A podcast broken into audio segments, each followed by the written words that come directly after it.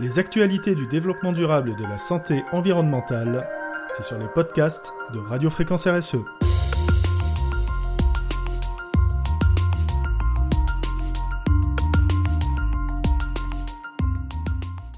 Les microbilles de plastique sont bien partis pour détruire la vie dans nos espaces maritimes. Si rien n'est entrepris contre ce fléau, ce sont 53 millions de tonnes de déchets plastiques qui se déverseront dans nos océans d'ici 2030.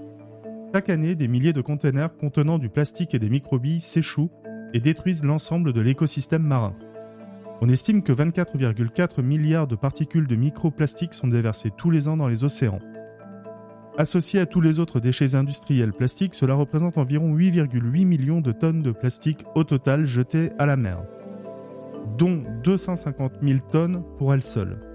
En fait, un camion poubelle de plastique se déverse chaque minute dans l'océan. Ça correspond à 525 600 camions par an. Ces petits granulés de plastique sont de véritables bombes à retardement pour nos espaces maritimes. Un danger mortel pour les animaux marins. Pour vous donner un exemple des dangers que l'industrie du plastique représente, reportons-nous à mai 2021, date à laquelle un porte-container coulait au large du Sri Lanka, larguant dans l'océan entre autres 1680 tonnes de microbilles.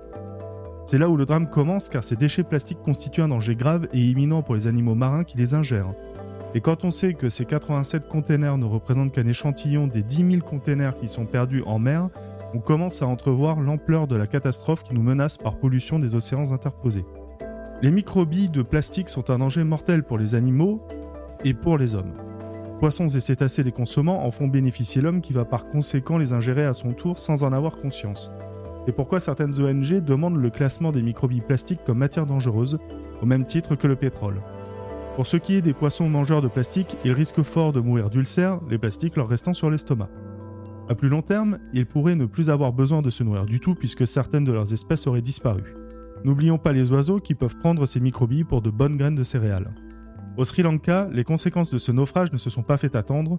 Nombre d'animaux ont été retrouvés avec des microbilles mortelles dans l'estomac et près de 20 000 familles qui vivent de la pêche ont été privées de leur gagne-pain grâce aux 87 containers dont l'ouverture s'est avérée destructrice. Il faudrait donc classer ces microbilles plastiques comme matière dangereuse pour mieux encadrer leur transport, ou mieux encore trouver le moyen définitif de ne plus avoir à les utiliser. Car au rythme où vont les choses, nous pourrions avoir déversé 53 millions de tonnes de plastique dans nos océans d'ici 2030. Pour suivre l'actualité de Radio Fréquence RSE et retrouver tous nos épisodes de podcast, vous pouvez nous suivre sur Apple Podcast, Spotify, Deezer, Podcast Addict YouTube, Amazon Music, Google Podcast et bien entendu sur la plateforme Ocha.